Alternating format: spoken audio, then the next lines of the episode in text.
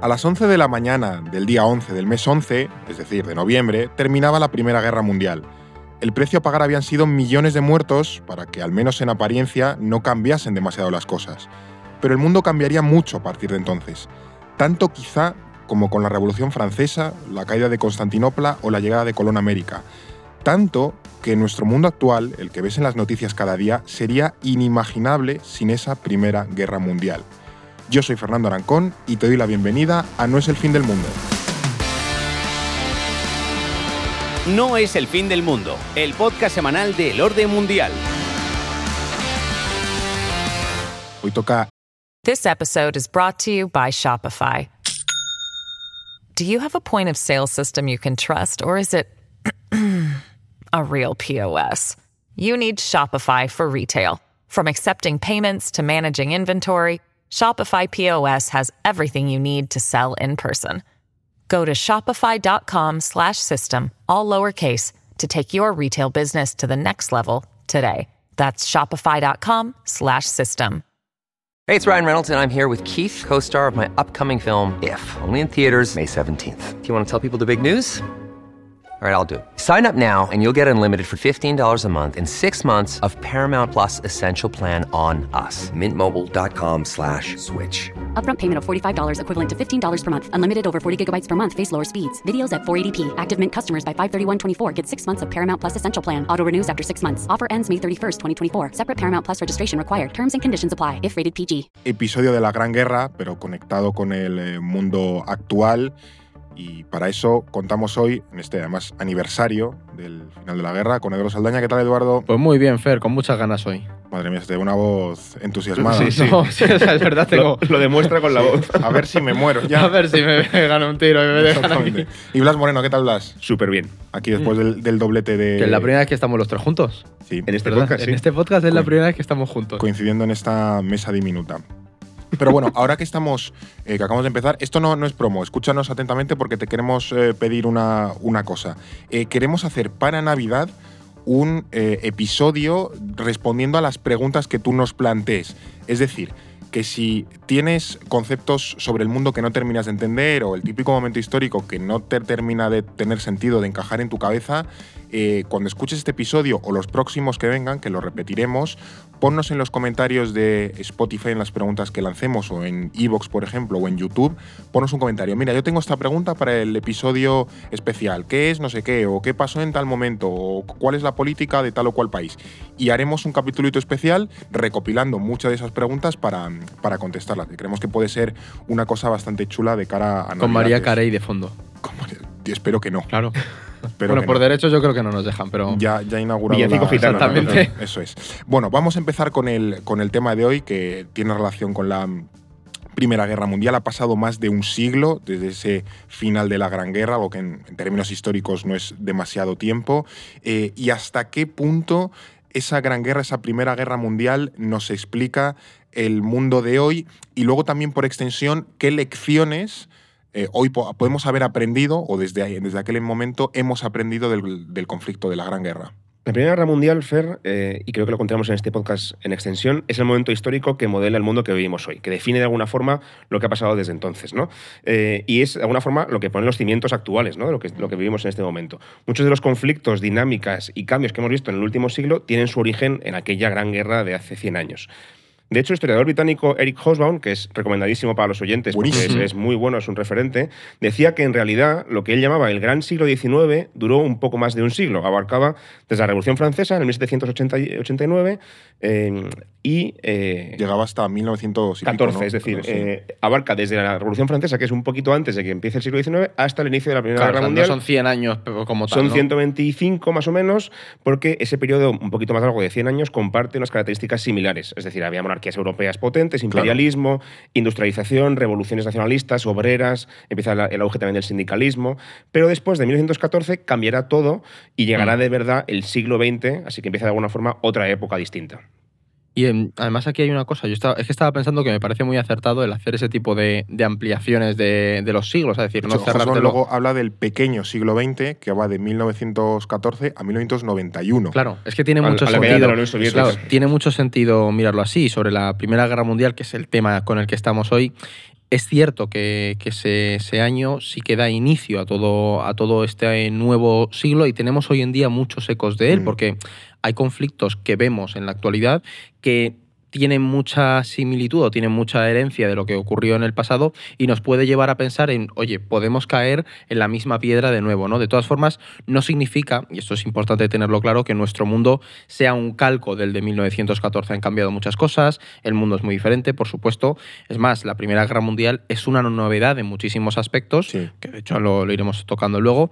Después vino, por supuesto, la Segunda Guerra Mundial, la Guerra Fría, y si por algo se caracteriza el estallido de la Primera Guerra Mundial es porque es una situación que le viene grande a todo el mundo. Es decir, superó las expectativas de, todas las, de todos los estados del momento. ¿no? Se estaba, Muy moderno. Para la Claro, era como, esto es demasiado para lo que podíamos eh, esperar, ¿no? Se estaba cociendo un conflicto muy moderno en un mundo que todavía era muy antiguo. Estaba en ese proceso de transición. Entonces yo creo que es lo que hace que la Primera Guerra Mundial sea tan... tan iba a decir game, sí, iba a De- decir game changer, pero sí, Sí, sí. disruptiva es la palabra en español. Gracias, Fernando. Por eso poca gente pudo ver lo que se avecinaba y todavía menos la magnitud e intensidad que supondría esta guerra. En los últimos años, y es una de las razones por las que este podcast se llama así, no es el fin del mundo, hay como una sensación apocalíptica, ¿no? De que todo se acaba, de que todo está próximo a su fin, cada conflicto puede ser el, el detonante de una nueva guerra mundial. Han pasado muchas cosas también estos años. Sí, ¿eh? Han sí. pasado muchas cosas. Díselo- pocos- a nuestro meses, pelo. Efectivamente, en los pocos meses que lleva vivo este, este podcast. Pero sí, es esa sensación, ¿no? De que todo se acaba, de que todo está a punto de, terminar en, en cualquier momento. Pero me quedo un poco con una cosa que apuntaba Edu y es hasta qué punto existen paralelismos con la época eh, que dio pie o que fue la, la antesala de la Primera Guerra Mundial y el mundo actual. Existen, pero no del todo. Lo explicamos ahora. Pero antes de eso voy a hacer un apunte interesante, que es diferenciar eh, lo que se llaman detonantes de una guerra de lo que son las causas de una guerra más Claro. a largo plazo. ¿no? Sabemos cuál es el detonante de la Primera Guerra Mundial, es conocidísimo, el famoso asesinato del archiduque Francisco Fernando eh, en Sarajevo a manos de un ultranacionalista serbo-bosnio, ¿no? que le disparó cuando iba eh, en su coche ¿no? por la calle. Esa es la chispa, digamos, que prende la gasolina, el momento en el que se, se inicia todo el problema. Pero las causas son mucho anteriores y mucho más amplias. ¿no? Entre otras, las principales son sobre todo tres. Primero, la guerra imperialista de las potencias europeas, Es decir, todos esos países, Alemania, Francia, Berlín Unido, y todo eso, Rusia, claro. buscaban nuevos territorios en todo el mundo para expandirse a nivel colonial, sobre todo en África y también en Asia. Segundo factor, un sistema de alianzas opaco que tenía atado a toda Europa entre sí, entre países, de forma que cuando un país entraba en guerra, todos los demás le acababan siguiendo a favor o en contra de ellos, como si fuera un dominó que iba cayendo, ¿no? Y nadie sabía quién era, Era el rollo del, como una del otro. versión eh, OTAN de la alianza cuando que tienes que reaccionar, pero no está escrito ni Claro, nada. pero eh, claro. tú sabes qué países form- forman parte de la OTAN. Exactamente. Allí no se sabía quién era el aliado de tu enemigo. Tú También es sabes verdad que con todas las cuestiones monárquicas tenías el, el primo del rey de no sé dónde. Entonces, El, entre- el zar Nicolás era claro. el primo hermano del, Bueno, del Entonces entrabas a apoyar a tu familiar lejano y eso era un... Sí, pero por si alguien, alguien no se acuerda, lo que pasa es que Austria le declara la guerra a Serbia, Serbia le declara la guerra a Austria para defender a Serbia, y el Reino Unido y Francia se meten a luchar Sí, con, a Rusia favor le de... declara la guerra a Austria y luego ya eh, Francia Se entra mete a Alemania, Alemania ya, como un- a la- ya se fue y ya tenemos Como el meme del dominó. Empiezo a tirar y... ¡Pum! Ya empezó la guerra, ¿no? Como decía. Y luego el tercer factor es una exaltación nacionalista que animaba abiertamente en todos los países a entrar en guerra como una forma de alcanzar los objetivos de la nación y en muchos casos también a tomarse la revancha con otros países. Por ejemplo, en el caso de Francia, Justo. a, digamos, revan- mm, iba a decir revancharse. Con Eh, to- un tomarse poco la revancha de la guerra sí. franco-prusiana de hacía 30 años. Sí, sí, sí.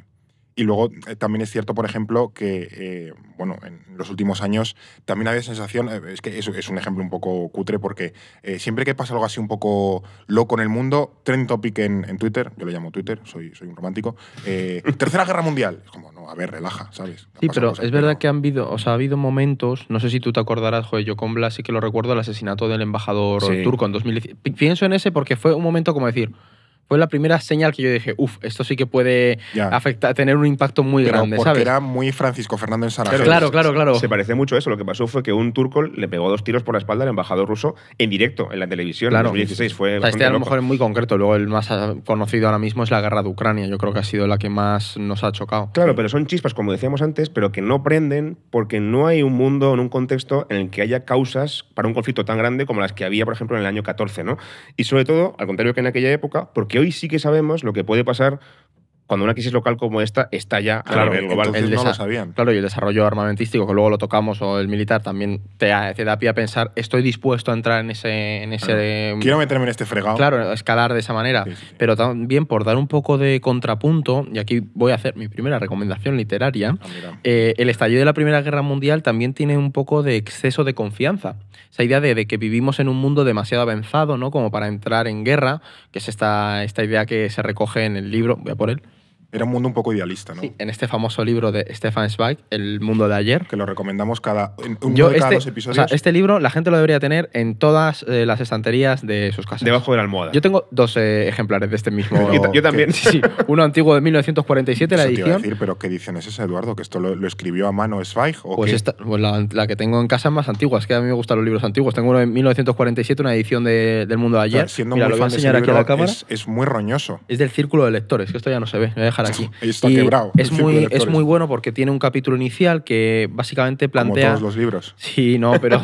Después de, después de la introducción No, y el pero prólogo. Claro, tiene Y un del capítulo segundo, que es el mundo de la seguridad y Zweig Sí. habla de cómo sus padres vivían en un entorno de seguridad y de tranquilidad internacional y nadie esperaba que todo se pudiera ir al traste. De hecho, con la guerra de Ucrania, yo creo que muchos esa idea del mundo de la seguridad se nos fue también un poco al La, traste y la por eso los burbujita europea. Claro, El jardín exactamente. de Borrell. Chupito cada vez que mencionemos a Stefan Zweig en un podcast del orden mundial. Sí, un poco sí, pero es que merece la pena porque yo le, o sea, literalmente es que es espectacular este señor. Pero bueno, también por volver ya a esto, también hay factores que deberían haber disuadido en su momento y no lo hicieron.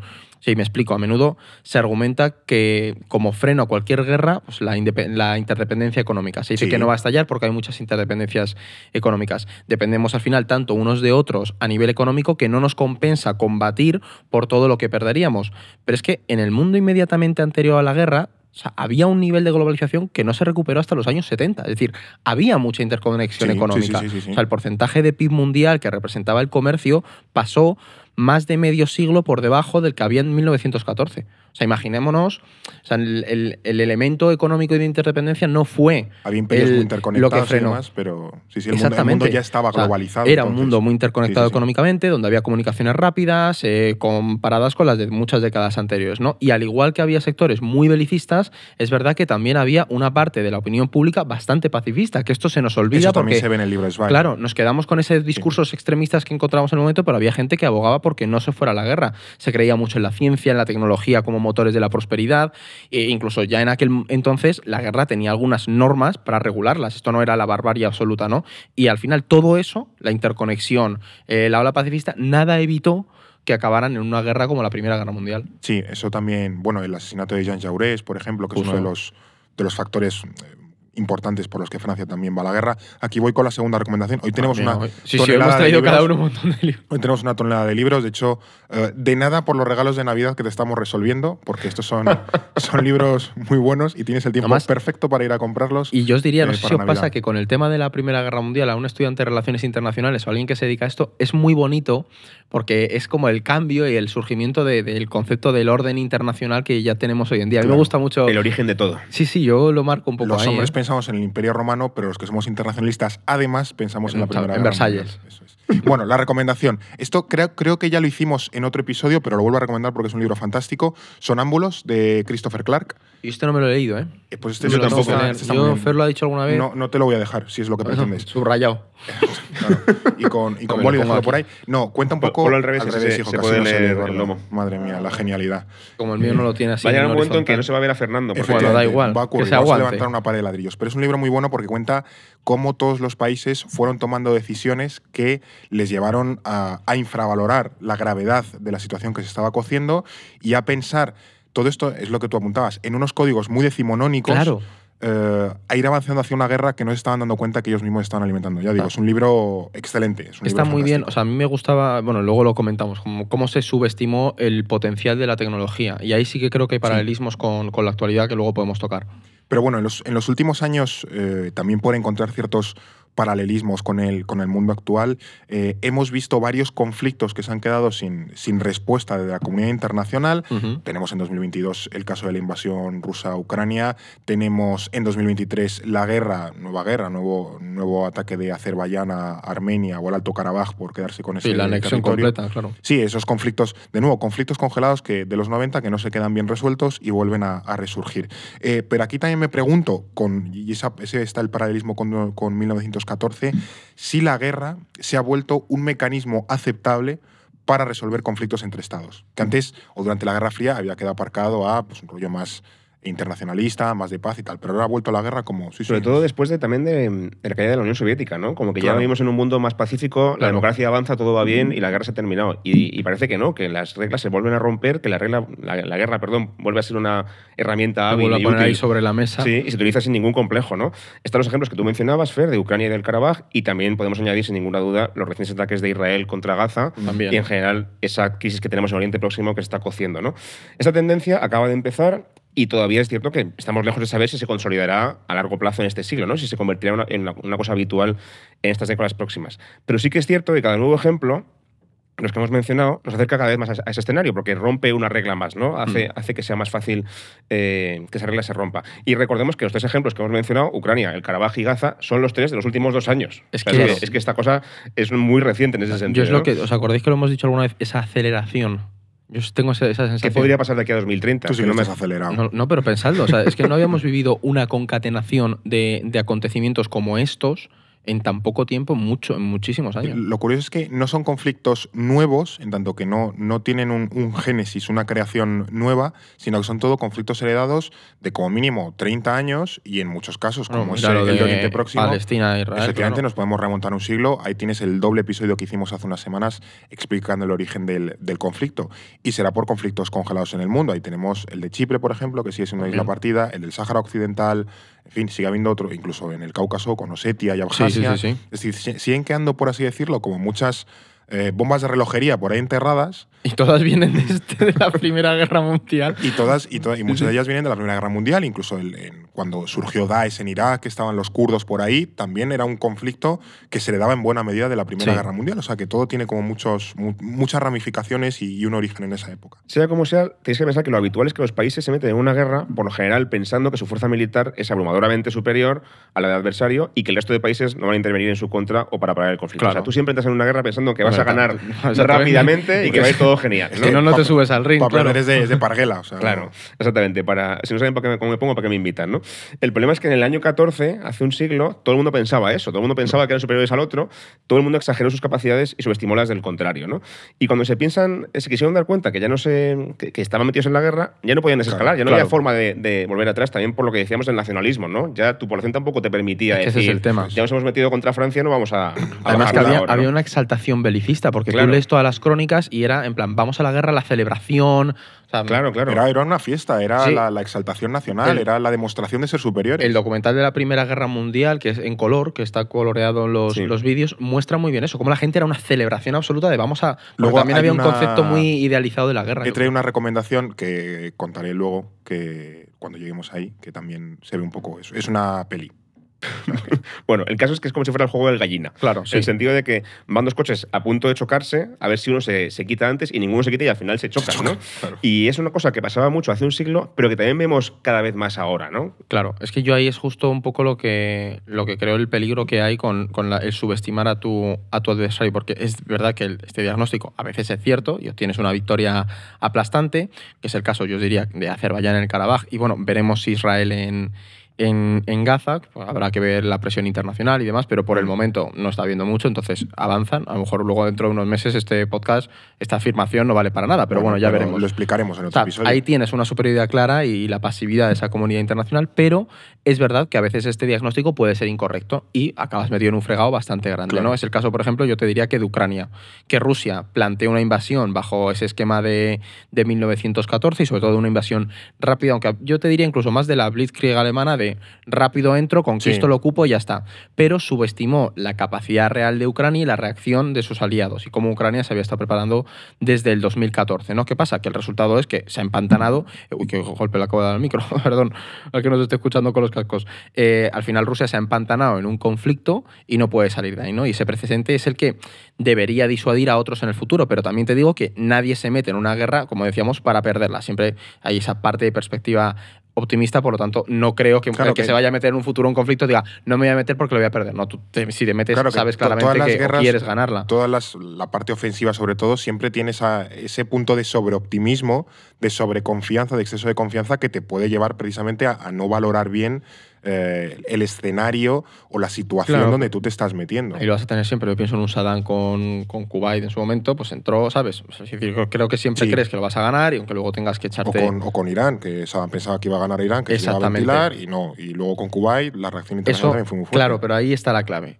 O sea, lo, lo realmente preocupante es la falta de reacción internacional, que eso te genera mucho más, muchos más incentivos para el conflicto ¿no? en el futuro, porque manda un mensaje claro. Si tienes la fuerza suficiente, vas a poder imponerte sobre un adversario inferi- inferior y la comunidad internacional no va a hacer nada, que es lo que estamos viendo, por ejemplo, en el caso de Azerbaiyán y de Israel ahora mismo en Gaza, creo que son los mejores ejemplos. Sí. ¿Qué pasa? Que solo si algún otro país tiene intereses muy claros en defenderte, como puede pasar en el caso de Estados Unidos y Taiwán, Mm. frente a una posible invasión china, ahí tal vez tengas esa capacidad de defenderte frente a ese adversario más grande. Bueno, está- claro que si a alguien se le ocurre invadir otro país, como hizo Rusia con Ucrania, verá el ejemplo de Ucrania y dirá, bueno, igual hay Claro. que tener más cuidado con esto porque Occidente va a reaccionar más fuerte de lo que pensamos. Pero yo creo que ahí también la cuestión está en ver si ese país que vas a invadir tiene aliados lo suficientemente Claro, fuertes claro, como para defenderte. Que al final el mensaje que lanzas con un Karabaj es ese.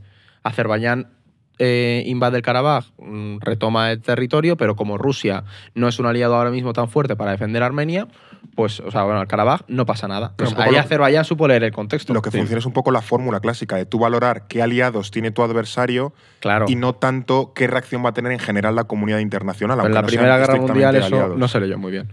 No, claro, a ver, pero funcionaban las, las. No se leyeron bien las relaciones de alianza, pero porque eran opacas, Claro. porque, no se, porque no se conocían. Pero bueno, mencionábamos también, también Ucrania, eh, y es cierto que muchas imágenes y comparaciones evocan a esa Primera Guerra Mundial. Es verdad. Los, los eh, campos bombardeados, las Los trincheras. soldados heridos luego en Eso es. casa. Había trincheras, había bueno, un poco movimiento en todos los frentes, que también creo que es una idea que queda el, el pozo de la Primera Guerra Mundial. Eh, se han recuperado viejas eh, fórmulas, viejas recetas para nuevas guerras. O es que la, la- la guerra no ha cambiado tanto en un siglo, obviamente estableciendo diferencias, ¿no? Porque que son evidente por la técnica, pero como que la, la Primera Guerra Mundial es como la Primera Guerra actual, por así decirlo. Mm. Yo creo que sí. La Primera Guerra Mundial es el arquetipo de la guerra industrializada, la primera que se, en la que se ve esto a escala masiva. ¿no? Teníamos pequeños ejemplos eh, previos, como por ejemplo la guerra eh, de secesión de Estados Unidos o la guerra franco-prusiana del año 1870, donde sí que se nota que un continente que tiene industria potente tiene más posibilidades, más capacidad de ganar la guerra frente a un continente que tiene menos industria, Claro. porque simplemente no tiene capacidad para fabricar tantas armas, por ejemplo, etcétera, ¿no? El tema es que la Primera Guerra Mundial es la primera en la que vemos eso a escala masiva, a escala real, de verdad, ¿no? Y por tanto, podemos decir que es la última guerra a la antigua usanza, por así decir, y la primera que es totalmente moderna, como tú decías, Fer. Sí. En el año 14 se empieza, por ejemplo, con fusiles de cerrojo, con caballería, que esto parece loquísimo, pero es verdad. E incluso los franceses todavía llevaban su antiguo uniforme de pantalones y gorra roja, que por alguna razón, por lo que sea, lo cambiaron enseguida. Eran un poco cantosos. Claro, un poco- es que se imagínate veía las trincheras del Soma ahí, con todo Un- marrón un y de tío- repente una gorrita roja. Un montón Bueno, de gorritas rojas. claro. Era, era un tiro al. Vamos, al Sí, sí, pichón una, una ahí. diana. Sí, la sí, diana sí. de la, de la feria con los patos, sí. Lo, lo cambiaron enseguida por un uniforme tirando como azul grisáceo, que era Sí. Mucho más disimulado en una, en una trinchera, ¿no? Y además les tuvieron la felicidad de ponerles cascos en vez de gorras. Porque si te daban en la cabeza, a lo mejor una gorra no paraba la bala y un casco sí. Grandes lecciones de la Primera Guerra. Mundial. Si vas a la guerra, ponte casco, por Eso es. favor. El tema es que para, para el año 18, cuatro años más tarde, ya habían llegado nada menos que los, subfusi- los subfusiles, perdón, ametralladoras, carros de combate, Es la aviación, locura, ¿eh? armas químicas. O sea, para el pobre francés que va con su gorra roja en el año 14, con la banderita celebrando que va a la guerra, esto es una locura, porque en cuatro años ha cambiado radicalmente lo que es la guerra. o sea, el proceso de innovación que hubo. Es a lo mejor ese, ese chaval que iba a la guerra había, tenía el recuerdo de su padre en la guerra franco-prusiana y de repente cuando él va al conflicto se enfrenta a un tanque. O sea, es, es que es una locura a nivel Bueno, es que, de tecnológico hecho- o un avión, ¿sabes? No, no es que su padre fuera a la guerra, es que esa gente a lo mejor ahora era general en la, Claro, guerra- en la Primera Guerra exactamente. Mundial y tenía tácticas del año del siglo XIX y las quería aplicar a una guerra moderna. y por Usar eso no, fuertes. Claro, por eso no sabían cómo, traba- cómo, cómo hacer esa guerra en ese O momento. sea, de hecho, el, el 1914, la guerra que empieza, se parece más a las guerras napoleónicas Sí. que como acaba la propia Primera Guerra Mundial, con muchas innovaciones técnicas y Claro. tácticas, y como acaba la Primera Guerra Mundial, en realidad se parece mucho más a una guerra de hoy que a como empieza la Claro, la guerra de. Ucrania, de Ese, alguna forma. ese- Efectivamente. ese choque entre, o sea, la peli de 1917 está Sí. muy bien para ver, para ver esto. Justo le iba a recomendar, a mí me pareció buenísima también por la tensión que tiene, ¿no? por cómo se narra, pero me parece una muy buena forma de entender la, la psicosis de la guerra, ¿no? desde el punto de vista de un soldado que vive aquello diciendo, es que en cualquier momento me cae un obús, me, cae un- me, me llega una bala y esto es todo un, un, un Sobre problemón. todo, y yo os diría porque transmite bien el cómo mm, desde entonces nosotros nos acostumbramos a, a entender la guerra como esas guerras rápidas y con mucha tensión porque había mucho bombardeo y llegabas a tener pues eso, amenazas como los, mm, los blindados, aviones y demás. Antes no lo había, ¿no? Luego ya vimos pues cosas como la Blitzkrieg alemana o tienes Bueno, ejemplos la, como la, la guerra del Primera Golfo. Guerra Mundial, al menos la táctica alemana, esperaba ser muy rápida, como la guerra franco-prusiana, que es una guerra relativamente rápida y muy contundente, eh, pero el, el plan inicial eh, alemán esperaba, con esa envolvente a través de Bélgica, esperaba ser muy rápida. La verdad es que no les sale bien y, se, y como Francia consigue detenerlos en las afueras de París, en la batalla del Marne, creo, pues eh, se para todo. Pero, Claro, pero ese, ese estilo de guerra que tú ahora, tú o nosotros tres tenemos ya en mente, no lo tenía el mundo de 1914. Ya en 1918 sí que se asentó ese tipo de conflicto tan sumamente violento como el que ves en una peli como en 1917, ¿sabes? Sí, sí, sí. Y de hecho, por ejemplo, lo que eh, también como, como otro ejemplo es esa innovación tecnológica, es lo que estamos viendo en el caso ucraniano. En el caso ucraniano estamos viendo muchísimas innovaciones en el ámbito de la guerra en el ámbito militar. Quizá la más importante yo diría que son los drones. A mí me, me flipa cómo los hasta ese hasta 2022 prácticamente los drones eran una cosa muy residual, muy de Homeland y, y ahora están los usan para todo. No, pero es que si lo piensas en el 20, tenían una presencia casi testimonial y ahora estás viendo vídeos de Hamas tirando granadas de mano contra soldados en, en Gaza o en Ucrania, lo- los vídeos de drones atacando eh, blindados rusos. Eso es un cambio completo en, en las tácticas militares. Que esto aquí alguien que supiera tácticas militares nos lo podría Y profundizar. también permite un desequilibrio en la guerra brutal, porque Exactamente. un dron que cuesta 400 euros te puede destruir un blindado que cuesta 2 Sí, millones o de tirarte dólares. una granada en mitad de un pelotón que está merendando en su campo. Sí, eso en, en Ucrania se ha visto, se ha visto muchísimo. Claro, y Ucrania y Azerbaiyán, antes que. O sea, nos han demostrado claramente que los drones sirven para todo. Lanzar misiles, destruir carros de combate, eh, pueden Los- ser los suicidas iraníes, acordaos. los, drones navales, o sea que más de un más de un barco ruso se ha ido al fondo del mar, ahí con Bob Esponja, por un dron suicida. O sea, son, son un cambio completamente Sí, radical porque tampoco te sirven para. O sea, puedes tirar una, una granada eh, eh, atacando a la infantería en una trinchera. En ese sentido, yo creo que el mejor paralelismo entre Ucrania y la Primera Guerra Mundial tiene más que ver quizá con otra cosa, y ahora lo explico. Y es que nos recordemos que cuando dos bandos son muy potentes, es muy fácil que un conflicto dure mucho tiempo. Claro. Es, es muy complicado que se gane la guerra en dos días, porque ambos están muy preparados para defenderse ¿no? y, para, y para luchar. Eh, también es más difícil, por ejemplo, dar la vuelta a la situación. Si tú vas perdiendo y tu bando es potente, pero tú también es muy potente, es muy complicado Claro, ¿no? revertir eso. Por ejemplo, la ofensiva de Kharkiv en el otoño de 2022 fue muy rápida. Recordad que Ucrania ganó terreno rapidísimo, ¿no? Sí, en semanas. En buena medida porque Rusia estaba muy confiada, no se había preparado nada y tal. ¿Qué ocurre? Que eso ya no es posible porque Rusia ha aprendido la lección, Claro. tampoco son tontos, y en esta famosa contraofensiva que ha hecho Ucrania este año les ha ido bastante peor porque Rusia estaba atrincherada hasta los dientes. Ha- Vamos. ha recuperado, ha sacado el manual de 1916 Claro. ha dicho trincheras Y y, es y minas. Literalmente, eh, digamos, bloqueo antitanque, trincheras y minas a, a tutiplén por todos esos campos. Y claro, Ucrania, por mucho que quiera ser rápida, pues no puedes, porque Claro. no hay medios. Al final, la conclusión es que estas guerras se agarran por cansancio, por ver quién aguanta más o tiene más recursos y, y- y consigue cansar al otro, digamos, ¿no? Por ejemplo, cuando Alemania se rinde en el año 18, todavía se sigue combatiendo no en Alemania, sino en Francia y Bélgica. Es decir, Claro. ellos estaban todavía ocupando territorio del enemigo. Los aliados apenas habían entrado en Alemania todavía. El problema es que Alemania se rinde, más que nada, no porque se ha derrotado en batalla, sino porque el país a nivel interno estaba colapsando Claro. por revoluciones, por huelgas. Era de alguna forma inviable seguir militarmente porque a nivel social y político el país estaba a punto de hundirse a y para evitar males mayores se rinden y, oye, pues que su preocupe pero- otro de esto. Es verdad que yo no había pensado en este paralelismo de cómo es lo que se está intentando que ocurra con, con Rusia, meterle una guerra de trincheras y aislarlo y que el país colapse por dentro. Es, claro. es desgaste, claro. sí, sí, es total. Es, nuevo la- es la el paralelismo completo con la. Alemania de la Primera Guerra Mundial. sí, Porque sí. en la segunda, si se gana porque se conquista Alemania Claro. o se tiran, yo qué sé, dos bombas Pero está atómicas bien sobre tirado, ¿eh? Japón. yo no había pensado en eso. Blas. Sí, pero en el caso de, de Alemania, en la, la Segunda Guerra Mundial hay que llegar hasta Berlín, hasta, Claro, hasta claro. el búnker de Hitler. En el caso de la Primera, ni siquiera entran en Alemania, les basta con conseguir que Alemania, pues bueno, Se canse, se y en el caso, por ejemplo, de Rusia, Alemania también hace lo mismo. En vez de derro- derrotar a Rusia en la guerra, lo que hacen es mandar a Lenin en un tren que monte una revolución en, Ru- en Rusia y así evitar que Rusia siga luchando, ¿no? Como, como el, el equivalente antiguo a meter un virus en el sistema. Sí. Que, La- quinta columna, ¿no? Lenin era sí, sí. un malware. Sí, sí, pero es cierto que dos, de los eh, combatientes que se salen de la guerra, Rusia y, y Alemania, lo hacen por cuestiones internas, Claro. no tanto por perder militarmente o perder todo su territorio, es que simplemente colapsan y, y dejan de poder seguir luchando. Aquí llegan otras recomendaciones. Fer, querías comentar lo de la peli Sí, de... eh, la peli de Sin Novedad en el, en el Frente, También está buenísima, Netflix, buenísima. a mí no me gustó. ¿En Bueno, serio? Vaya, no,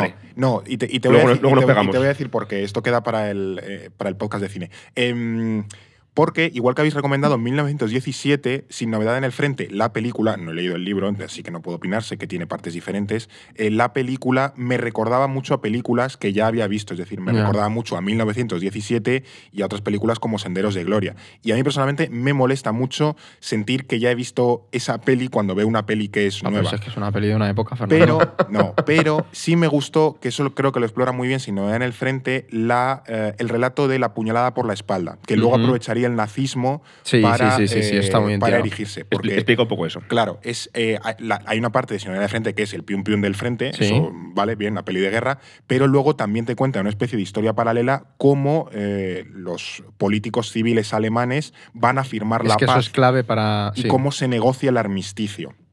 Y esa parte me parece muy chula, que además es Daniel Brühl el que lo, el que lo hace, me parece muy chula, porque no es, no es una parte de la historia alemana que se suele explorar, que Sí. se suele contar, y es determinante para, para el siglo para el siglo Y XX, cómo se ahora- firma la paz y... Y ahora esa, eso nos es muy importante para entender qué puede pasar con la resolución de conflictos como el de Ucrania. Eso es. Y la insatisfacción de la población, cómo se entiende a los políticos. ¿Quién firma la paz? ¿Bajo qué términos? ¿Y Exactamente. qué legitimidad se tiene para firmar la paz? Porque el, el problema que se, que se tiene y que también se ve en la, en la película es que había un poder civil que quiere acabar con la guerra porque estaba desangrando el país y hay una vieja aristocracia militar que quiere continuar con, con la guerra por puro orgullo, por puro Sí. prestigio militar, porque hay que acabar con la guerra y la guerra se Sí, sí, acaba ahí- ahí cuando ganas o cuando pierdes, no cuando un civil se rinde. Y de hecho llega un momento en que ellos también quieren acabar con la guerra porque saben que no pueden seguir, pero buscan echarle la culpa a los políticos. Eso es. Plan, que el apuñalar por la espalda es los políticos han negociado la paz en, en nuestra es. contra, digamos, Claro. a nuestro pesar, digamos. ¿no? Eso es, y en contra de Alemania. A mí la peli me gustó mucho porque es de las pocas pelis que yo recuerdo en las que te ponen la perspectiva alemana.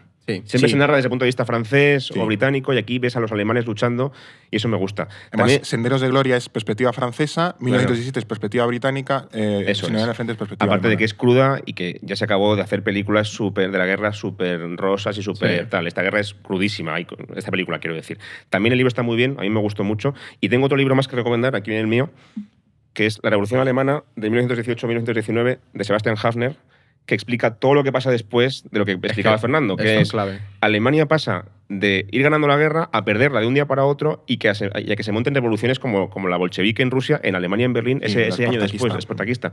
Eh, y de ese caldo, digamos, de cultivo es lo que después surge pues, la violencia política, la Alemania de Weimar y el nazismo, Sí. que es lo que luego veremos. ¿no? Y Claro. Este libro es el que explica esos dos años críticos. Para mí esta es una de las mayores lecciones de, de la Primera Guerra Mundial. ¿eh? No tanto la guerra como tal, sino el posconflicto de la Primera Guerra Mundial. Creo que es de donde más lecciones nosotros deberíamos sacar hoy y en es día. un periodo chulísimo. Sí, sí, sí. Pero bueno, también por lo que tú decías, Edu, me parece que la forma más interesante de verlo de Ucrania es eso, ¿no? Es ver que es una guerra difícil, larga, y la pregunta clave no es si Ucrania ganará o no en Bakhmut o donde sea, sino quién va a quedar en pie después de un año, dos años, tres Justo. años, ¿no?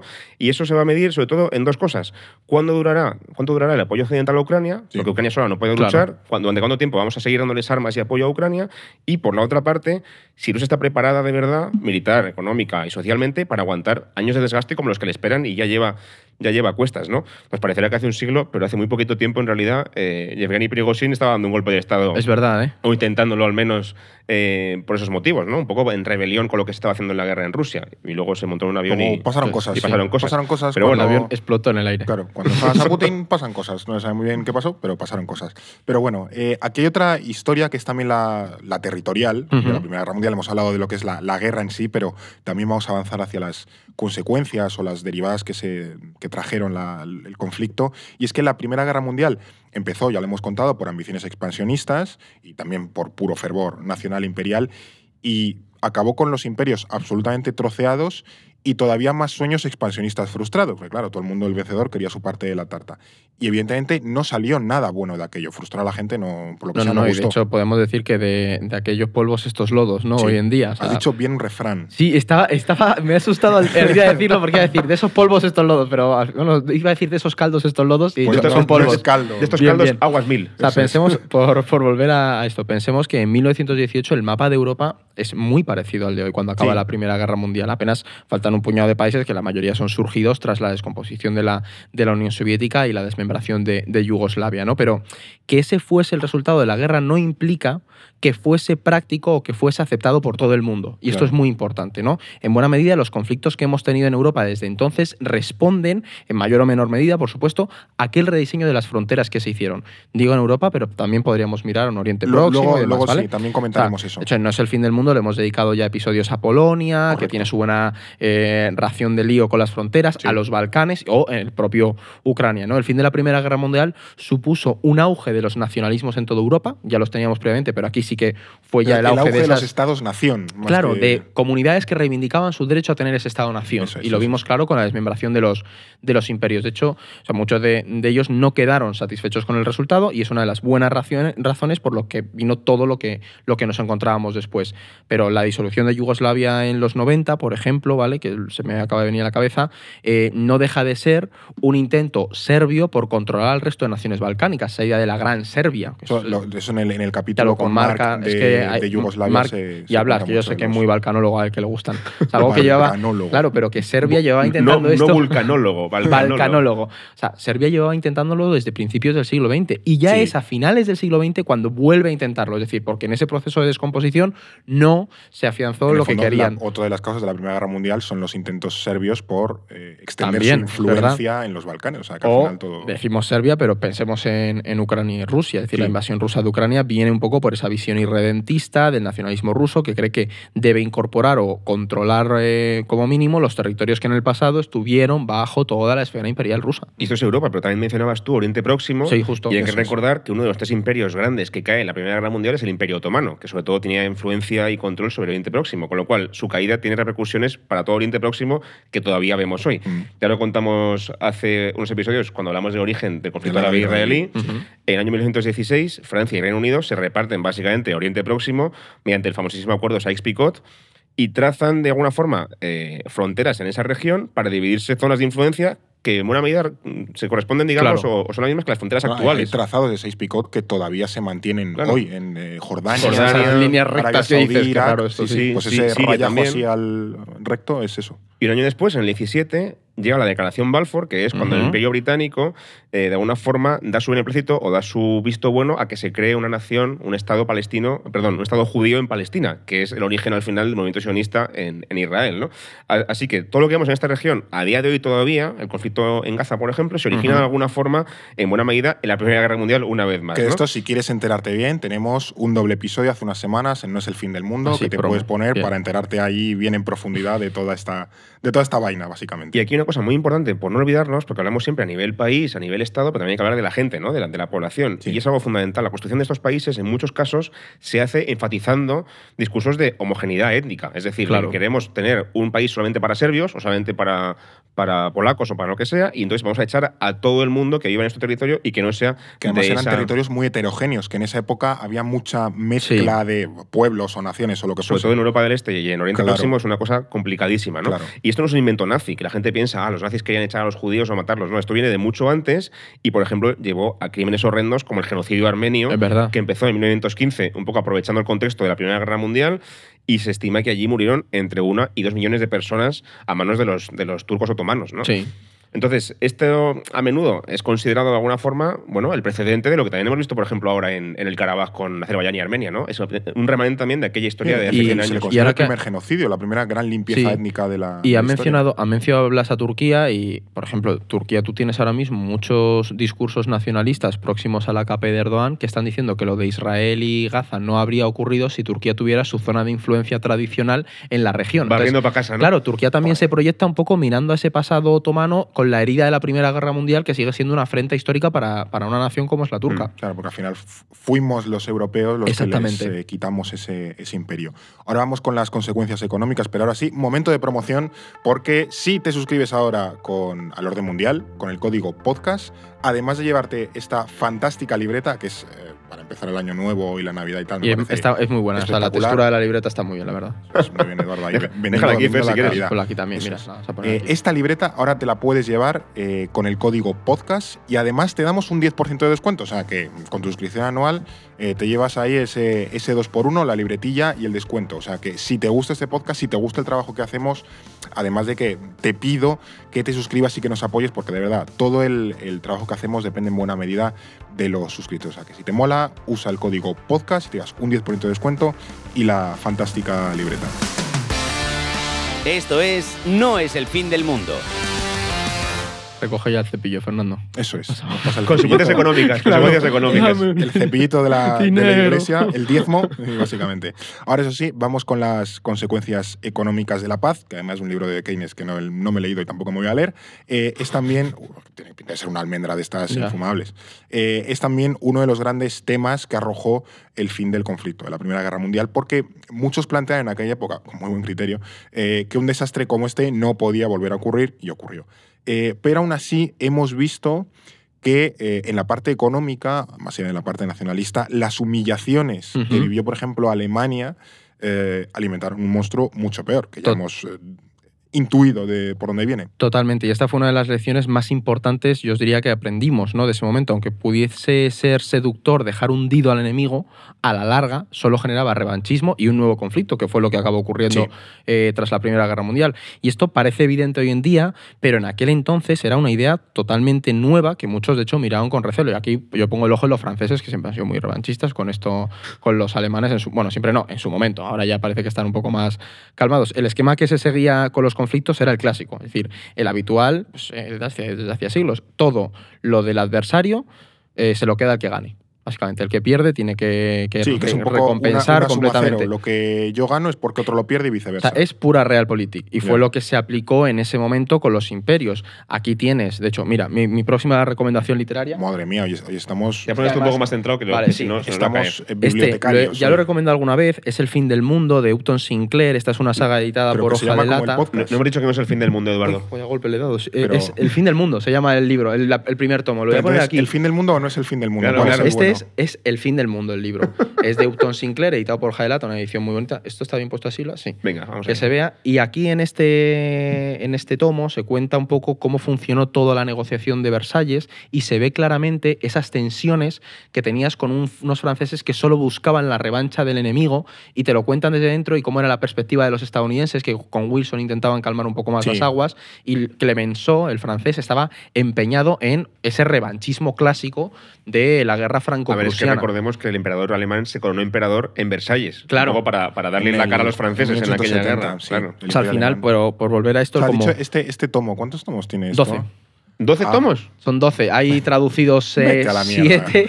Hay traducidos 7, pero yo lo recomiendo de verdad porque está muy bien para historia europea. Es yo- de las mejores lecciones de historia de Europa del siglo XX que yo estoy teniendo es leerme esta saga, la verdad. Para tranquilidad de los oyentes, esto es una novela, no es un, Es una novela, no claro, un sí, sí, es una novela 12 tomos. a través de- del hijo de un magnate de la industria militar estadounidense que cuenta bastante también esa parte de, de las conexiones entre Estados Unidos y Europa. Pero bueno, vuelvo al tema, ¿vale? Yo me voy con lo- las recomendaciones. Las lógicas que se seguían en ese momento estaban obsoletas para el Nuevo Mundo. Mundo, ¿no? Los estados ya eran interdependientes unos de los otros, las sociedades habían vuelto mucho más eh, de masa, mucho más grandes. Co- complejas, que no eran Claro. tan, tan basiconas como en el siglo XIX. Pero aquí, mm, frente a los europeos, Estados Unidos sí que supo ver eso y planteó un enfoque que atase a los países entre sí para fomentar esa cooperación, evitar futuros conflictos, pero al final prevaleció mucho más el enfoque francés, que era el de abiertamente revanchista. un palazo a los alemanes Claro, y y el propio marista- mariscal Ferdinand Foch ya sabía la que se venía. Recordaos la frase esta que tiene de lo de esto no es un tratado de paz, sino un armisticio de 20 años. Es decir, Y sabían que a la larga. Exactamente, ¿no? Es lo que dijo al, al acabar la conferencia de Versalles. Mm. Pero más allá de eso, las condiciones económicas de, impuestas a Alemania fueron muy duras. La hiperinflación de los años 20 fue pues, esa consecuencia directa de tener que pagar las reparaciones y por el camino, pues franceses, belgas ocuparon el Ruhr, los alemanes que al principio asumieron pues, con cierta resignación su derrota, poco a poco pues, se fueron olvidando y esa resignación mutó en humillación y en ganas de revancha y al final acabó con un ascenso de, de Hitler, básicamente. Don Hitler, sí. Aquí tengo, de nuevo, otra recomendación. Madre Estamos mía, en, un, en un mood de sujétame el Bueno, pero yo creo que Va- este va a haber que capítulo. poner cimientos a partir o sea, de ahora, ¿no? Ese capítulo, que la gente que nos está escuchando, yo creo que es un capítulo sosegado y a mí me, está, me, me gusta hablar de esto mucho, la verdad. Bueno, a ver, es más tranquilote para, Sí, los- sí, para sí. no seguir el día a día de la, de la política internacional. Esto es, eh, lo voy a poner derecho porque si no, no hacemos nada. This episode is brought to you by Shopify. Do you have a point of sale system you can trust, or is it a real POS? You need Shopify for retail. From accepting payments to managing inventory, Shopify POS has everything you need to sell in person. Go to shopify.com slash system, all lowercase, to take your retail business to the next level today. That's shopify.com slash system. El diluvio, de, ya, ya lo he recomendado aquí en otros episodios. El diluvio de Adam Vale, Tooze nos acercamos. eh, es más en la parte, sí, geopolítica, pero geoeconómica de las consecuencias de la Primera Guerra Mundial también. Un libro, un libro fantástico. Otro tocho también, ¿eh? Sea, además, porque esto eh, algún oyente bar- barra suscriptor del orden mundial me lo ha escrito al, al correo, lo, lo he hablado con él, que ya se lo ha leído y le ha flipado. Yo lo tengo pe- este lo tengo nombre, pendiente, ¿eh, No Fer? recuerdo el nombre, sé que era profesor, creo, y que se le había leído para preparar el temario de la Primera Guerra Mundial para los chavales y que le había encantado. O sea que, de nuevo, es una recomendación ya contrastada con, con suscriptores y oyentes de este podcast. Ya digo, muy bueno. Em, Más allá del contexto, Fer, por recuperar un poco Sí. la historia esta, también porque no, la- no dejamos hablar del tema de hace un siglo, pero Sí, la idea sí, del podcast sí, sí. hoy Claro, es claro. contar lo que hace un siglo nos ayuda a entender Claro, lo que pasa hoy, ¿no? Hay situaciones más actuales donde ese aprendizaje de- del revanchismo económico, sobre todo, que explicaba Eduardo, se aplicaron, o igual se tenía que haber aplicado más de lo que se aplicaban en realidad, ¿no? Y sobre todo pienso en la crisis económica de 2008, de hace, de hace unos años. Mm. Sabemos que desde la Unión Europea, en aquel momento, sobre todo también en 2015 con Grecia, se impusieron condiciones durísimas a países del sur, sobre todo de nuevo eh, Grecia, Los- pero también, por ejemplo. Portugal, España, Italia, para recuperar sus economías. ¿no? La única motivación era esa visión que tenía Alemania, sobre todo Países Bajos, de ortodoxia económica, que predominaba en esa zona de, Europa, en el norte, y en parte se planteó como un castigo, literalmente, por esos estereotipos que tiene el norte de Europa sobre la vaguería, las siestas, la improductividad, la corrupción que tenemos aquí en el sur. ¿no? Y toda esa gestión lo que acaba provocando es, en primer lugar, que la economía del sur de Europa queda totalmente Reviente. devastada, pero también una ola de euroscepticismo y de, Justo. y de malestar con Europa Claro. que capitalizaron un montón de partidos euroscépticos en el sur y también en el norte de Europa, por cierto, y que de hecho causó una baja en la Unión, que es el Reino Unido, que se acaba Sí. yendo de la Unión en parte con ese discurso de la Unión Europea es un grupo de corruptos, de Nos roba. nos roba, ens roba y tal. Hoy sabemos, por lo que vimos con la pandemia, que existían otras fórmulas y otras soluciones diferentes para paliar una crisis co- colectiva económica como la que vimos en 2008. Soluciones cooperativas donde nadie tenía que salir perdiendo necesariamente, que ayudándote entre todos puedes salir mejor todos de la crisis. ¿no? Eh, es decir, no aposta tanto por recortes y por, y por castigar a un país contra otro, sino por ayudar a la gente. Y en ese sentido, por ejemplo, los fondos europeos que se utilizaron para combatir la pandemia y que todavía siguen Sí, activos. Se han financiado con deuda comunitaria. Es la primera vez que se hace en la historia que todos los países de la Unión Europea emiten deuda juntos para financiar la ayuda a países de la Unión Europea. Es que 10 decir, años antes hubiese sido loquísimo. O sea, No, no, eso es Mer- que era Merkel implanteable. te hubiese dicho, pero tú eres tonto. O Sí, sea, De hecho, se planteó una idea que eran los eurobonos y tal, pero luego quedó en el cajón rápido. Sí, quedó desechado. Y sin embargo, ahora sí que se ha hecho en buena medida porque se ha aprendido que lo que se hizo en 2015 era un error Claro. y que además tenía consecuencias devastadoras en muchos aspectos, también políticos, y eso es un poco lo que se ha reclamado y se ha Claro. recuperado de, de hace 10 años. Que al final también esto es un poco lo que, lo que se ha debatido mucho con, con la guerra en Ucrania, ¿no? Ta- también a nivel prospectivo hacia futuro, y es eh, un poco lo que vimos a lo mejor con la guerra de 2014, ¿no? que una, una mala paz, cerrar mal una paz, en realidad es plantar una semilla para una futura guerra. Tal o sea, cual. que no es nada duradero, que es simplemente un poco la frase de Fogg, pegar una pata para adelante al, Que es lo al que- es lo que problema con y, hasta, Ucrania. y hasta donde Que es justo lo que se hizo, sí. Los acuerdos de Minsk que nadie los quería, no se firmaron bien y no se respetaron desde el primer día prácticamente, ¿no? Fue un poco como tropezar en la misma piedra dos veces. Lo que tenemos desde, desde 2007, de hecho, con Rusia, es la sensación continua de que están siendo humillados y acorralados por Occidente, de que quieren la revancha de- después también de la caída de la Unión Soviética, etc. Y aquí hay un detalle importante y es que la humillación no es objetiva, es una percepción que Claro. tú puedes tener subjetivamente, ¿no? Claro. No tiene por qué haber siquiera un hecho real que la motive. Basta con que tú te la creas para, para, que, te, para que te lleve a actuar, ¿no? Y esa sensación de humillación, de afrenta que tiene Rusia, es poderosísima para movilizar a un país, Rusia, por ejemplo, u otros, como Francia que decía antes Eduardo, en una determinada dirección. Crea un enemigo, a un otro al que contraponerse, al que combatir. Y, por ejemplo, los británicos también se sentían muy humillados Justo. por la Unión Europea cuando el Brexit, ¿no? Sí, sí, sí. No llegaron al extremo de montar una guerra, pero sí que es una forma un poco de reaccionar Bueno, de- en contra de otra. clara su posición votando. Total- Eh, totalmente. Bueno, claro. Luego, eh, Ya, por, por se han poquito. arrepentido. Ah. Se han arrepentido. Disfruten lo votado. Es. Pero bueno, volviendo a Ucrania y Rusia, en 2014 los acuerdos de Minsk eh, llegan a una solución que nadie aceptaba, como decía al principio, y que por supuesto nadie aplicó casi desde el primer día. Y más allá de eso, ninguna parte podía imponer a la otra su aplicación de ese acuerdo, porque carecían de la fuerza, ¿no? Como por ejemplo en la Primera Guerra Mundial, en la que Francia y Reino Unido sí que le pueden imponer a Alemania Claro. el, el acuerdo de Versalles. El acuerdo de Minsk era Rusia, Ucrania, Francia, Alemania, Sí, ¿no? patrocinado por eh, varias potencias, si no recuerdo ahora mismo quién, quiénes eran, pero bueno, al final es un acuerdo en el que los dos dicen que van a respetar algo que luego no Sí, respetan y pero que no, hay, además no tampoco hay forma de implementarlo. de- Exactamente. Eh, de hecho, Estados Unidos no está en los acuerdos de Minsk, tampoco lo está China. Con lo cual es muy complicado que las dos grandes potencias, si no están, ese acuerdo se llegue a implementar. Claro, a lo avalan Djibouti, Suazilandia y No, Sri Lanka. o sea- Pues claro, no puedes hacer nada. o sea, es que Y en no. retrospectiva lo que ves es que lo que se firmó en 2014-2015, en vez de sembrar la semilla para la paz, lo que hace es postergar la guerra que llega en 2022 Claro, inevitablemente. congelarlo. un aplazamiento. Y además, este es un debate recurrente, lo señalaba Fer, de cara al posconflicto, porque ¿cómo conseguimos una solución justa donde ninguna de las partes quiera sacarle los ojos al otro en 10 o 20 años? Claro. O sea, es muy complicado y es una lección clarísima de la Primera Guerra Mundial. Es decir, ¿sería compatible una derrota rusa con la pervivencia de un relato imperialista? Es decir, van a querer, van a querer claro, la parte 2, es decir, van a la querer idea, la secuela. la idea de la 20 años. humillación, si tú te mantienes esa lógica, va a seguir ahí. Y que Rusia Pues- ya viene con la idea de una humillación. Claro. O sea, es que el origen de la Es guerra es en, que- en parte esa idea de ser humillados. Hace También, por ejemplo, es lo 20 mismo que pasa con Israel y Palestina. Es, estaba pensando en eso Israel también, sí. reacciona al ataque de Hamas, que es salvaje y, y- y causa mil y pico de muertos, pero luego Israel reacciona con una masacre también en Gaza que va a provocar a su vez una contrarreacción dentro de X años, en la que seguramente Hamas o quien sea va a volver a atacar a Israel Y, de eso y después. en el caso ucraniano puedes tener lo mismo. Es decir, si se firma una, una paz, eh, va a satisfacer esa paz en las eh, pulsiones nacionalistas ucranianas. Sí. Es un círculo vicioso que se puede alimentar tanto como quieras. Lo difícil pero útil es romper ese, ese, esa, Sí, ese la círculo. bola de claro. nieve, ¿no? Y eso fue lo que ocurrió después de la Segunda Guerra Mundial en Europa, que no de la Primera. Se consiguió Claro. encontrar un sistema que beneficiase a todo el mundo e hiciesen innecesaria una nueva guerra Claro. digamos, ¿no? O sea, la pregunta es qué se puede diseñar o qué incentivos se pueden introducir, por ejemplo, en Rusia para evitarnos una nueva guerra en el futuro. Mm, Sí, efectivamente es una de las, de las cuestiones más difíciles, es cómo creas un sistema, cómo creas unos incentivos para que eso, nadie considere que ha salido perdiendo, que al final de nuevo es también una, una percepción, y diga, bueno, pues en realidad lo que he sacado ha sido una victoria en el plano Claro. que, tú, que tú quieras. Em, y luego también hemos visto, por ejemplo, no, no tanto en Ucrania, pero estaba pensando ahora en, en, en Gaza un poco y demás, o en Siria, es eh, el uso de armas químicas, eh, que en la Primera Guerra Mundial yo creo que una de las imágenes más icónicas o más recurrentes es pues, gas mostaza o cloro Sí. y tal, o máscaras de gas y gente por ahí gaseada en las, en las trincheras. Eh, ya digo, muchas de esas imágenes están estrechamente relacionadas con la Primera Guerra Mundial.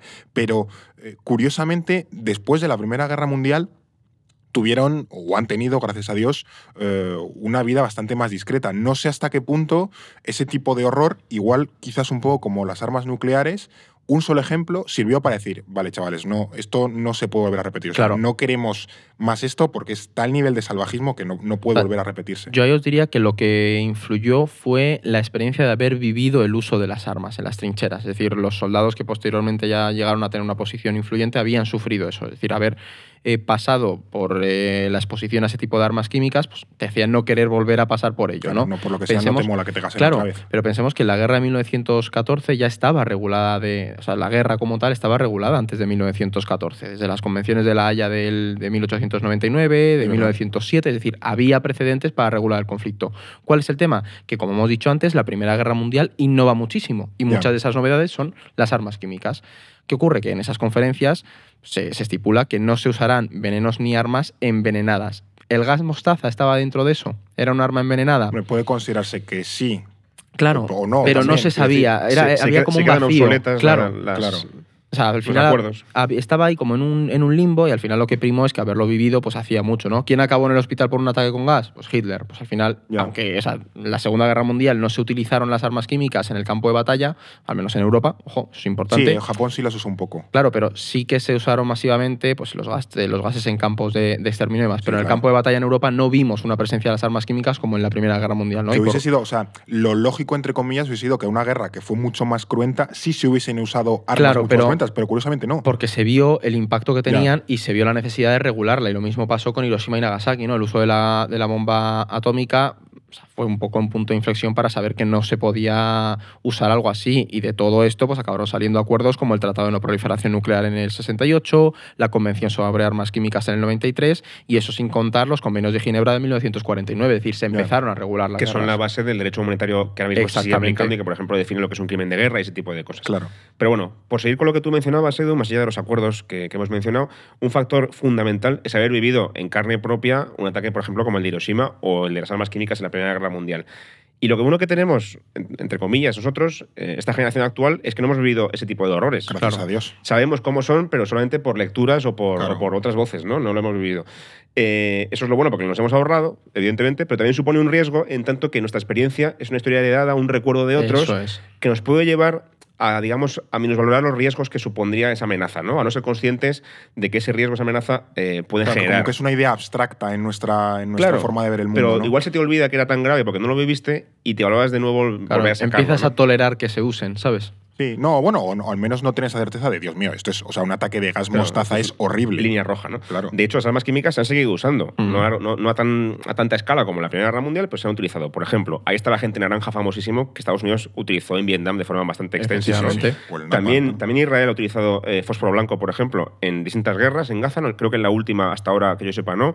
Pero sí lo ha Se ha acusado de- Eso pero te iba a creo decir. que- Yo te iba a decir que hay, hay acusaciones, pero yo no Pero he visto. en anteriores veces Sí. en Gaza sí está demostrado Sí. que utilizó fósforo blanco. Y también en Líbano, por ejemplo, ¿no? Y luego, por supuesto, el famosísimo caso de Saddam Hussein en Irak gaseando a los kurdos, ¿no? En Sí. los años 80.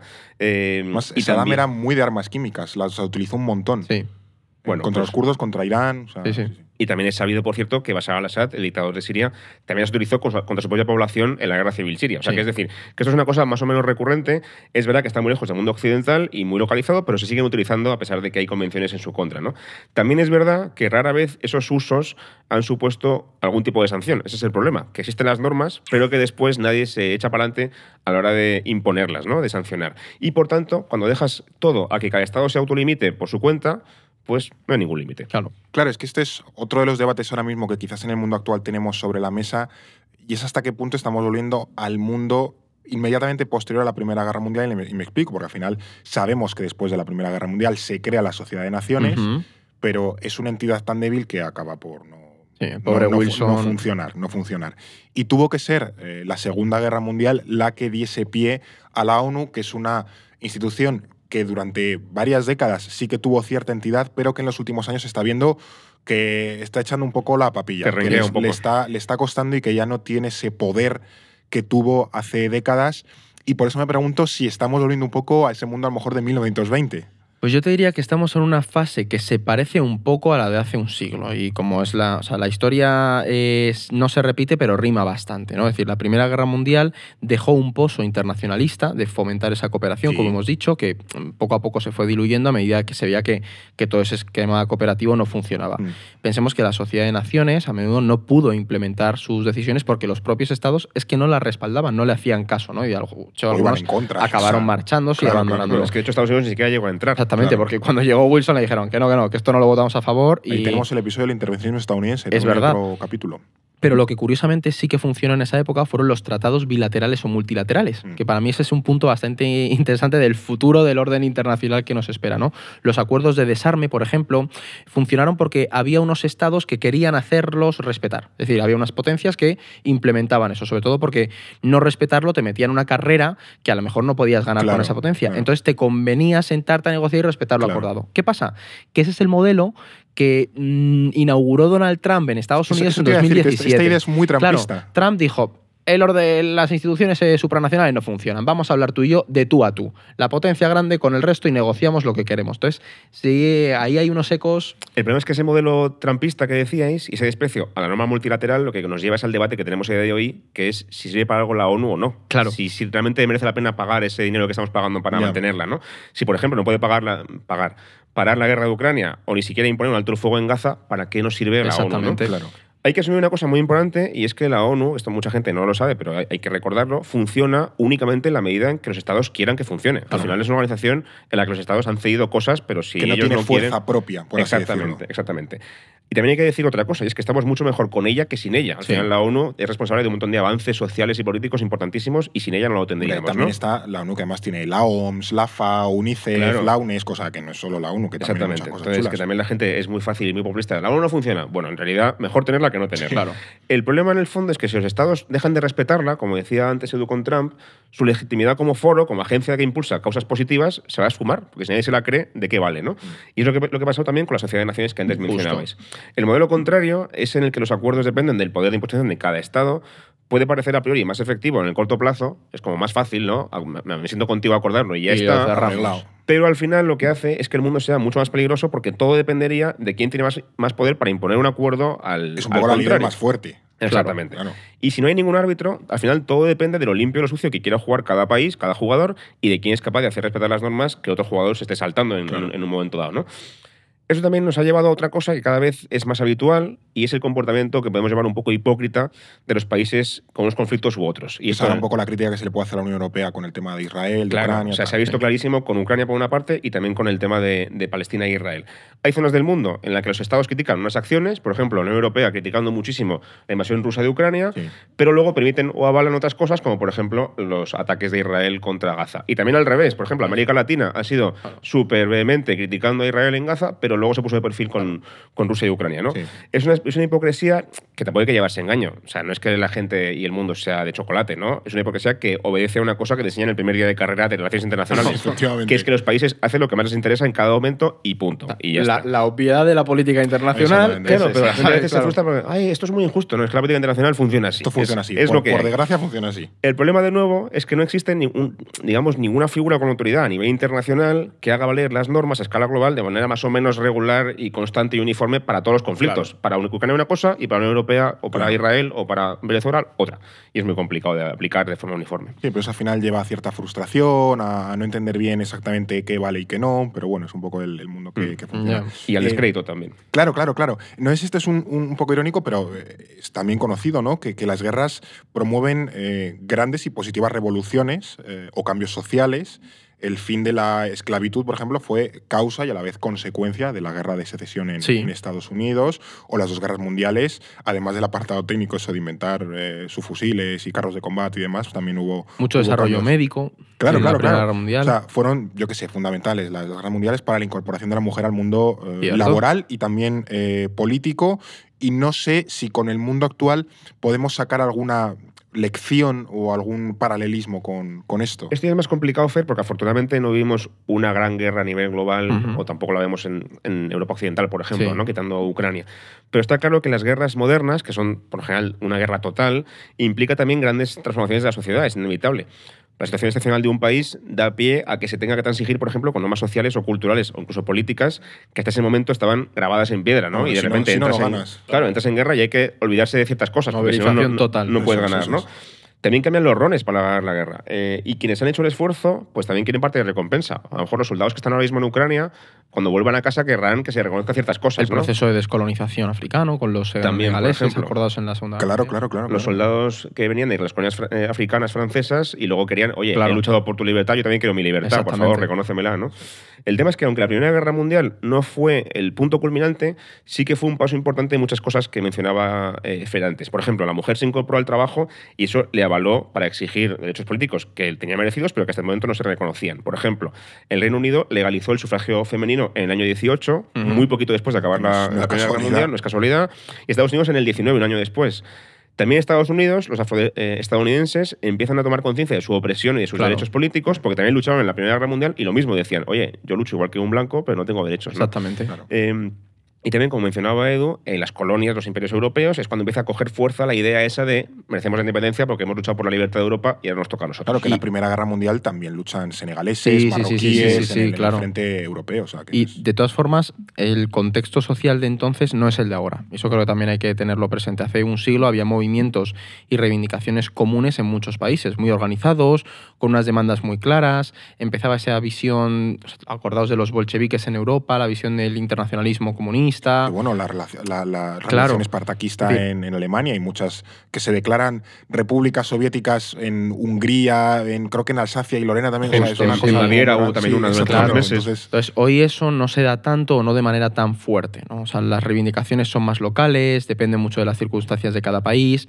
Y eso a pesar de que estamos más conectados que nunca, de todas formas, pero también estamos muy individualizados, ¿no? No es, a lo no es el mismo único contexto. movimiento es el ecologista o algo así, la única conciencia un poco transnacional. Claro, pero iba a ir a eso, que aunque todavía no veamos grandes transformaciones, yo no las descartaría. Por ejemplo, cabe pensar que la guerra entre Ucrania y Rusia pues, podría traer cambios a ambos países, ¿vale? Claro. Al final no van a ser cambios a lo mejor eh, globales, pero sí en esos locales estados. contexto, sí. O sea, en Ucrania ya está pasando. O sea, la población ha adquirido una conciencia política mucho más fuerte, son más críticos con la corrupción, con el propio gobierno. En Rusia todavía no lo estamos viendo tanto porque la guerra no les ha impactado de la misma manera y porque, por supuesto, tiene un gobierno autoritario como el de, el de Putin.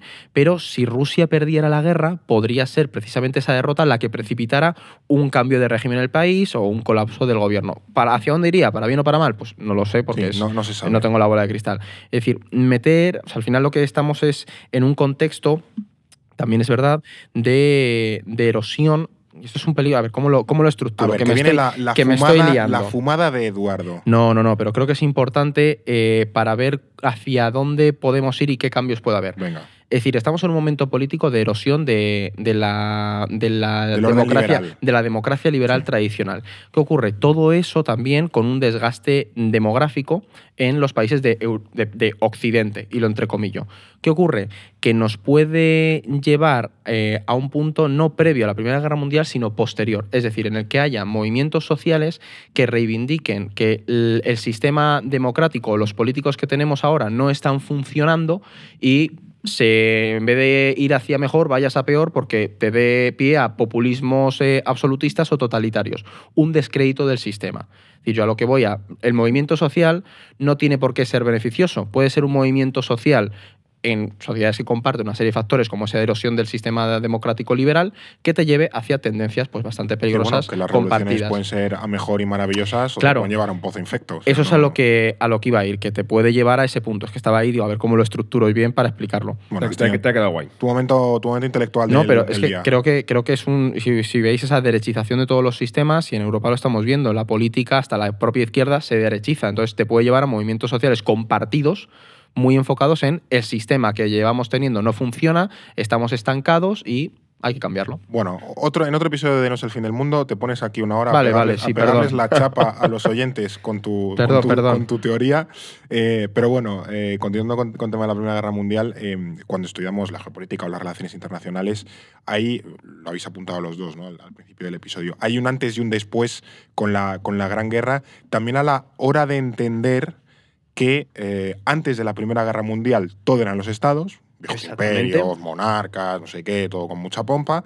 Y después eh, de la Primera Guerra Mundial ya no es todos los estados. Los estados son importantes, pero empieza a haber organizaciones internacionales, empieza a haber eh, movimientos actores, yo qué sé, como el movimiento obrero, eh, partidos políticos muy importantes, que ya como que el, el- el- el escenario es mucho más, más plural, hay muchos más Sí. intereses contrapuestos. Incluso, se me ocurre con la Primera Guerra Mundial, que hay amenazas a la seguridad internacional que ya no solo vienen de los estados o no solo son las guerras entre los estados, porque en 1918 también recordemos que mm, se produjo una pandemia. Sí, es verdad. Y esta yo te diría que es una de las grandes similitudes entre nuestra época y aquella, porque cuando empezó la pandemia de COVID volvió a salir mucho eh, esa idea de que cada 100 años había una pandemia y demás, ¿os La cábala. Sí, pero efectivamente la pandemia que fue conocida como la gripe española, ¿no? que llegó a Europa en el 18, probablemente, que procedía probablemente de Estados Falsamente Unidos. española, sí, lo sabemos. O sea, porque Sí, pero bueno, no esto es así, la leyenda negra, además, vamos. Pero bueno, ya en el último año de, de la guerra estaba presente en el frente y en la inmediata por- posguerra pues se acabó extendiendo por, por todo el mundo. ¿no? Las estimaciones hecho actuales apuntan a que hubo entre 20 y 50 millones de muertes, muchas Sí, sí, en sí. la propia guerra. O sea, al Y, muchas más también que la propia guerra. Sí, sí, No, bueno, claro, lo, claro, sí, lo superó con creces. Sí, sí. Y además estaba la ironía de que muchas víctimas, pues eso es lo que os decía, fueron combatientes de, de la guerra, ¿no? Pero más allá de esto, la pandemia de COVID sí que devolvió a la agenda un problema que se creía más o menos olvidado, y era el impacto de las grandes amenazas transnacionales, que aquí podemos meter cambio climático y cosas así, Sí, sí, sí. en un mundo globalizado. Es decir, los problemas, claro, los problemas sanitarios ya no solo eran una cuestión de salud pública de cada país, sino que tenían un impacto global. Claro, hay que decir que antes del siglo XX, antes de la gripe española, también había pandemias. Sí. La diferencia, por ejemplo, con la gripe de la peste negra en la época medieval, es que esas gripes premodernas tardaban muchísimo en llegar de un sitio a otro. Tardaba muchísimo en desplazarse porque básicamente cada viaje era mucho más largo. Nadie se movía de del pueblo. No, Entonces, en vez de viajar en avión en tres horas, pues viajabas en Claro. un carro y tardabas tres días. Entonces tardaba muchísimo más en llegar, ¿no? Tardaban años, incluso décadas, en extenderse por un país o por todo un continente, por ejemplo, como Europa. Y eso lo que revelaba es, como decía, una movilidad muy reducida, un nivel de interconexión que existía, pero que era mucho más lento del que tenemos a día de hoy. ¿Qué ocurre? Que eso en el siglo XX ya no pasa. En el siglo XX una pandemia como la gripe española y desde luego como la del COVID se puede extender en todo el mundo en cuestión de, de de pocos días, meses, ¿no? claro, menos, sí, sí. In- Incluso, incluso en días, en, caso de, en, caso, en el caso de la COVID. Y por eso, por ejemplo, la gripe española tarda apenas un año en pasar de Estados Unidos a Europa y a la India, rapidísimo. ¿no? De todas formas, el impacto de la pandemia fue relativamente anecdótico en términos de cómo gestionar el mundo.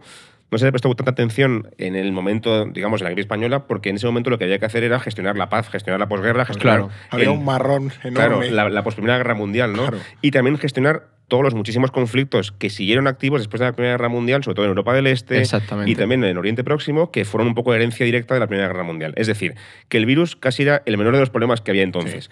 Y si os fijáis, creo que ahora estamos un poco igual. Porque durante los años del COVID parecía que lo único que había era COVID. Literalmente en el telediario todo el rato, era, la primera media hora era ¿qué tal con el COVID? Sí. Y ahora parece que ha desaparecido. Ya nadie se acuerda del COVID prácticamente. Sí. No hay información sobre eso. Y volvemos a preocuparnos por los problemas de siempre, que son pues, el tema económico, cambio climático, las guerras, etcétera, ¿no?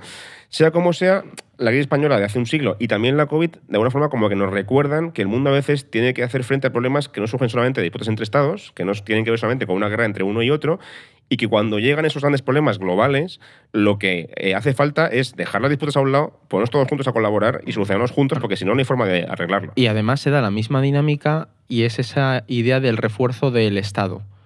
Con el COVID acordados que Sí. se empezó a reforzar y tras la Primera Guerra Mundial y ver la dimensión que tuvo el conflicto, muchos estados-nación que surgieron dijeron hay que reforzar el Estado porque tenemos que modernizarnos y prepararnos ante futuras amenazas. ¿no? Entonces ese paralelismo también está ahí. 100%, pero en cualquier caso, la cuestión es que tú solo no puedes hacerlo. Tienes que ayudarte de tus vecinos y de países más lejanos para solucionar problemas muy graves globales, porque si no, tú solo no vas a poder.